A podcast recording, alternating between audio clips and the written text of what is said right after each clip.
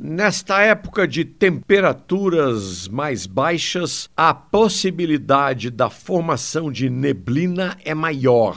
E aí, muito motorista desavisado não sabe como enfrentar esta neblina na estrada à noite. E a dica é: usar faróis baixos, pois seu facho tem que vencer uma camada menor de névoa ou neblina até atingir o asfalto. Outro recurso para melhorar a visibilidade é usar, caso o carro os tenha, os faróis de neblina que têm a mesma finalidade. E nesta situação, lembrar sempre de ligar aquela luz de neblina de ré, a vermelha mais intensa, que infelizmente muitos motoristas chatos insistem em ligar mesmo nas noites mais enluaradas.